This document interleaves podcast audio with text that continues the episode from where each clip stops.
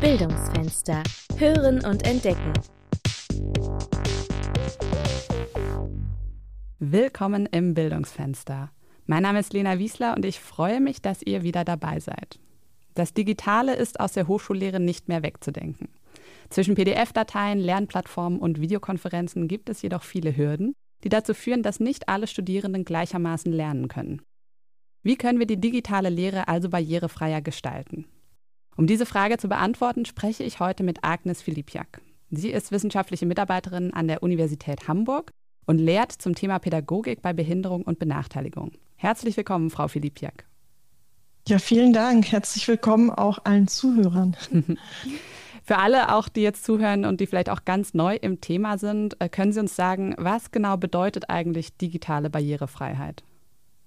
Ja, also digitale Barrierefreiheit meint erstmal, dass alle digitalen Anwendungen im weitesten Sinne, es kann ja auch was ganz Unterschiedliches sein, erstmal für alle Nutzerinnen und Nutzer irgendwie zugänglich und bedienbar sein sollen. Es gibt natürlich bestimmte Prinzipien, die dafür formuliert sind, also sowas wie Wahrnehmbarkeit, Bedienbarkeit, Verständlichkeit, Robustheit. Aber wenn wir mal ganz ehrlich sind, eigentlich bräuchten wir diesen Spezialbegriff der digitalen Barrierefreiheit gar nicht, weil eigentlich schon der Begriff Barrierefreiheit auch sowas mit meint. Ich mhm. glaube, das macht vor allem deutlich, dass uns das genau nochmal darauf aufmerksam machen soll, dass Barrierefreiheit sich eben nicht nur auf Architektur bezieht, sondern eben auch auf die Zugänglichkeit zu Medien und zu solchen Dingen. Mhm. Sie hatten jetzt gerade gesagt, äh, bedienbar für alle Nutzerinnen und Nutzer. Gibt es Personengruppen, für die digitale Barrierefreiheit besonders wichtig ist?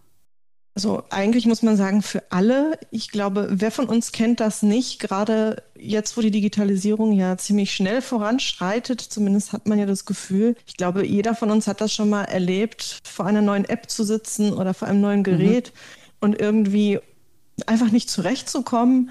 Oder was ist das für eine Katastrophe, wenn das Internet nicht geht, das WLAN ausfällt oder ähnliches. Also eigentlich ist es eine Erfahrung, die wir alle irgendwie kennen. Also digitale Barrieren sind uns allen ein Begriff. Trotzdem gibt es natürlich Menschen, die solche Barrieren oder Pannen schlechter kompensieren können als andere.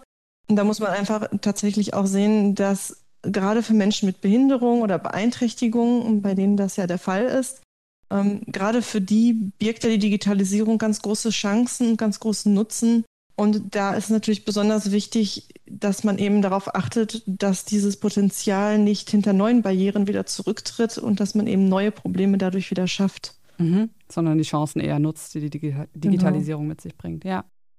Ähm, wir sind ja jetzt hier im Hochschulkontext. Daher würde mich interessieren, jetzt als Lehrende, sollten sich alle Lehrenden mit Barrierefreiheit beschäftigen oder ist es auch okay, wenn man sich dann einfach im konkreten Fall auf die Bedürfnisse der Studierenden bezieht und da dann konkret direkt reagiert drauf? Ja, also eigentlich ist das eine schwierige Frage, weil das so ähnlich ist wie die Frage, ob denn alle gute Lehre machen müssen. Also es muss natürlich jeder ein bisschen für sich selbst beantworten. Wünschenswert wäre es natürlich in beiden Fällen, allein schon für die eigene Professionalisierung, aber auch für die allgemeine Qualität von Lehre, dass sich natürlich jeder irgendwie damit auseinandersetzt und versucht da eben ja sich bestmöglichst aufzustellen. Jetzt muss man natürlich sagen, dass das spontane Reagieren auf individuelle Bedürfnisse auch niemals verkehrt ist. Also das ist sicherlich immer auch eine gute Strategie, da eben auch individuell immer zu gucken, was muss angepasst werden, was muss adaptiert werden. Ich glaube, das ist etwas, das sollte man jetzt auch nicht schlecht reden, das ist immer gut. Aber ich glaube, diese reaktive Strategie ist auch genau der Grund, warum viele Lehrende auch zu Recht über Überforderung klagen weil wenn ich immer im Reaktionsmodus bin und immer quasi im Feuerwehrmodus hinterher sein muss und immer extra Würste quasi für jeden eine eigene braten muss, dann kommt es eben schnell zur Überforderung, weil die Heterogenität der Studierenden ja eher zunimmt als abnimmt. Und ich glaube, da brauchen wir eben beide Strategien. Also das Reaktive wird sicherlich bleiben, weil wir nie alles antizipieren können. Mhm. Aber es macht schon für sich selbst Sinn, dass man Strategien auch findet, die prophylaktisch sind, dass man eben nicht so viel extra machen muss. Mhm. Ja, ich glaube, Überforderung ist auch was, was auch, wenn man sich mit dem Thema beschäftigt, auch schnell kommt, wenn man fragt sich, wo kann ich jetzt ansetzen? Haben Sie da Tipps, wenn ich jetzt als Lehrende auf meine Materialien schaue, auf meine Veranstaltungen, wie kann ich die barrierefreier gestalten? Also ich glaube, es ist ja auch so ein großer Begriff, Barrierefreiheit und auch dieser Anspruch ist erstmal so groß. Ich bin immer so ein bisschen dafür, klein anzufangen, weil man sonst auch schnell so das Gefühl bekommt, dass man resigniert, weil mhm. es einfach so viel ist und es gibt einfach so viel zu beachten. Es gibt natürlich jede Menge Checklisten und Hinweise von der barrierefreien PowerPoint bis zu barrierefreien Videokonferenzen das ist alles gut und das macht natürlich Sinn, sich damit zu beschäftigen, aber man hat dann natürlich schnell das Gefühl, das schaffe ich ja sowieso nie, das ist so wahnsinnig viel. Ich glaube, dass alleine schon die Tatsache, dass man sich dieses Problem bewusst macht oder dass wir zum Beispiel heute darüber auch sprechen, dass das fast schon viel wichtiger ist. Also, dass ich die Sensibilität dafür habe, auf bestimmte Dinge zu achten, es kann ja auch sein, dass ich noch nicht alles verändern kann oder dass ich durchaus weiß, dass manches noch nicht barrierefrei ist in meiner Lehre. Aber alleine schon das zu wissen und sich dessen bewusst zu sein, ist, glaube ich, schon ein ganz, ganz großer Schritt. Und dann eben nach und nach zu versuchen, diese ganzen Baustellen abzuarbeiten. Dieses Beispiel mit der barrierefreien PowerPoint ist ja so, also wenn ich von null anfange, ist das natürlich total viel Arbeit, mhm. aber wenn ich erstmal so eine Vorlage habe, die ich dann immer wieder nutzen kann, ist das ja auch eine Investition und dann ist es barrierefrei und dann habe ich es einmal gemacht und dann läuft das auch. Also einfach mal Schritt für Schritt meine Sachen durchschauen. Ich muss nicht alles auf einmal barrierefrei machen, sondern kann auch einfach mal einzelne Aspekte genau. angehen. Ja, manchmal sind es, wie gesagt, auch die kleinen Dinge, die da schon ganz viel machen. Also einfach zu signalisieren, ich achte darauf und wir sprechen darüber, ist, glaube ich, schon ein ganz guter Anfang. Mhm. Wissen Sie, wo, wo, wo so die größten Hürden liegen? Also ist das wirklich eher so in, bei Präsentationen oder in Videokonferenzen oder auch äh, Lernplattformen sind ja auch oft äh, nicht unbedingt barrierefrei? Ich glaube, das ist ganz, ganz unterschiedlich. Also ich glaube, man muss so ein bisschen differenzieren die ganze Digitalisierung bringt ja auch schon eigene Schwierigkeiten mit. Das heißt, auch ohne die Frage der Barrierefreiheit sind, glaube ich, viele auch schon sehr gefordert, damit zu schauen, wie binde ich digitale Medien ein. Wir hatten dieses ganze Thema hybride Lehre oder digitale Lehre an sich. Das ist ja schon irgendwie schwierig genug. Und ich glaube, dann sind es auch oft so ein bisschen, so, ich will jetzt nicht sagen Berührungsängste, aber einfach so, auch so eine Unsicherheit, dass man einfach auch nicht weiß, was muss ich denn jetzt alles eigentlich machen? Wo soll ich eigentlich anfangen? Wo bekomme ich Hilfe? Und ist das jetzt richtig, was ich mache? Das fängt ja schon mit der Sprache manchmal an und geht dann in solche konkreten Umsetzungen irgendwie über. Ich glaube, das ist so die größte Hürde, überhaupt einen Anfang zu finden und irgendwie zu starten. Mhm.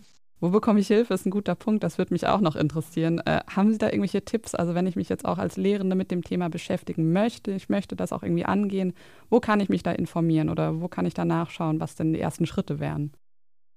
Ja, also ich würde immer an der eigenen Hochschule oder je nachdem an der eigenen Institution anfangen, weil sich da ja auch schon in den letzten Jahren sehr, sehr viel getan hat. Das heißt, jede Hochschule hat da eigentlich auch schon eigene Ansprechpartner und irgendwelche eigenen Einrichtungen dafür, die sich damit beschäftigen. Oft ist es so, dass, obwohl es nicht so sein sollte, viele gar nicht wissen, was die eigene Hochschule so anbietet oder was es da so alles gibt. Es macht also erstmal Sinn zu gucken, was gibt es bei uns eigentlich? Gibt es da schon Checklisten? Gibt es da Ansprechpartner? Dann natürlich sowas wie Fortbildung. Wird da was angeboten? Kann man da vielleicht was machen? Dann, was ich immer ganz schön finde, miteinander zu sprechen. Also die eigenen Kolleginnen und Kollegen sind natürlich immer ein ganz guter Anhaltspunkt, weil die natürlich ganz genau unter den gleichen Bedingungen arbeiten und da natürlich sehr nah dran sind. Ich kann nicht jederzeit fragen, da kann ich mir was zeigen lassen. Das setzt natürlich voraus, dass man auch eine gewisse Gesprächskultur hat, wo man auch über solche Dinge einfach spricht und sich austauschen kann. Ansonsten außerhalb der eigenen Hochschule, da gibt es ja auch schon diverse Fortbildungsformate, oder auch das Hochschulforum Digitalisierung ist auch viel und oft in dem Thema unterwegs, was Barrierefreiheit angeht. Oder irgendwelche Tagungen. Also da habe ich das Gefühl, kommt auch immer mehr und mehr zu dem Thema. Sie haben gerade gesagt, dass viele gar nicht wissen, was an der eigenen Hochschule so zum Thema Barrierefreiheit passiert. Deswegen habe ich mich natürlich mal bei uns an der Hochschule Bonn-Rhein-Sieg umgehört. Wenn ihr jetzt also gerade zuhört und euch intensiver mit dem Thema digitale Barrierefreiheit beschäftigen wollt, dann hat unsere Hochschule verschiedene Angebote für euch. Frau Philippjak hat es vorhin gesagt, wenn man die eigenen Lehrmaterialien überarbeiten will, weiß man oft gar nicht, wo man am besten ansetzen soll. Hierfür gibt es seit kurzem die Handreichung Digitale Barrierefreiheit, die sich Lehrende und Mitarbeitende auf der Website der Hochschule runterladen können. Darin findet ihr ganz viele Tipps, wie ihr digitale Inhalte barrierefreier gestalten könnt. Auch für Studierende bietet das Diversitätsmanagement der Hochschule Unterstützung, und zwar durch eine Inklusionsassistenz. Diese hilft Studierenden bei der Organisation und Kommunikation im Studium. Informationen zur Inklusionsassistenz gibt es auch auf der Hochschulwebsite. Und Lehrende können ihre Studierenden natürlich gerne auf das Angebot hinweisen. Zu guter Letzt finden über das Format Respekt inklusiv regelmäßig Veranstaltungen und Aktionen an der Hochschule statt. Dazu gibt es auch einen Newsticker, den ihr, ihr ahnt es wahrscheinlich schon, auf der Hochschulwebsite findet. Und wer sich das jetzt nicht alles merken konnte, das ist auch gar kein Problem. Die Links packe ich euch natürlich in die Show Notes. So, Frau Filipiak, ich bedanke mich ganz, ganz herzlich für das Gespräch. Ich hoffe, dass für ein paar unserer Zuhörer und Zuhörerinnen die Hürde jetzt etwas kleiner geworden ist, sich mal mit dem Thema Barrierefreiheit zu beschäftigen. Ja, sehr gerne. Ich danke Ihnen und ja, ich hoffe, dass das Thema noch oft mir irgendwo begegnet und dass wir da alle zusammen irgendwie immer wieder einen Schritt weiterkommen. Vielen Dank.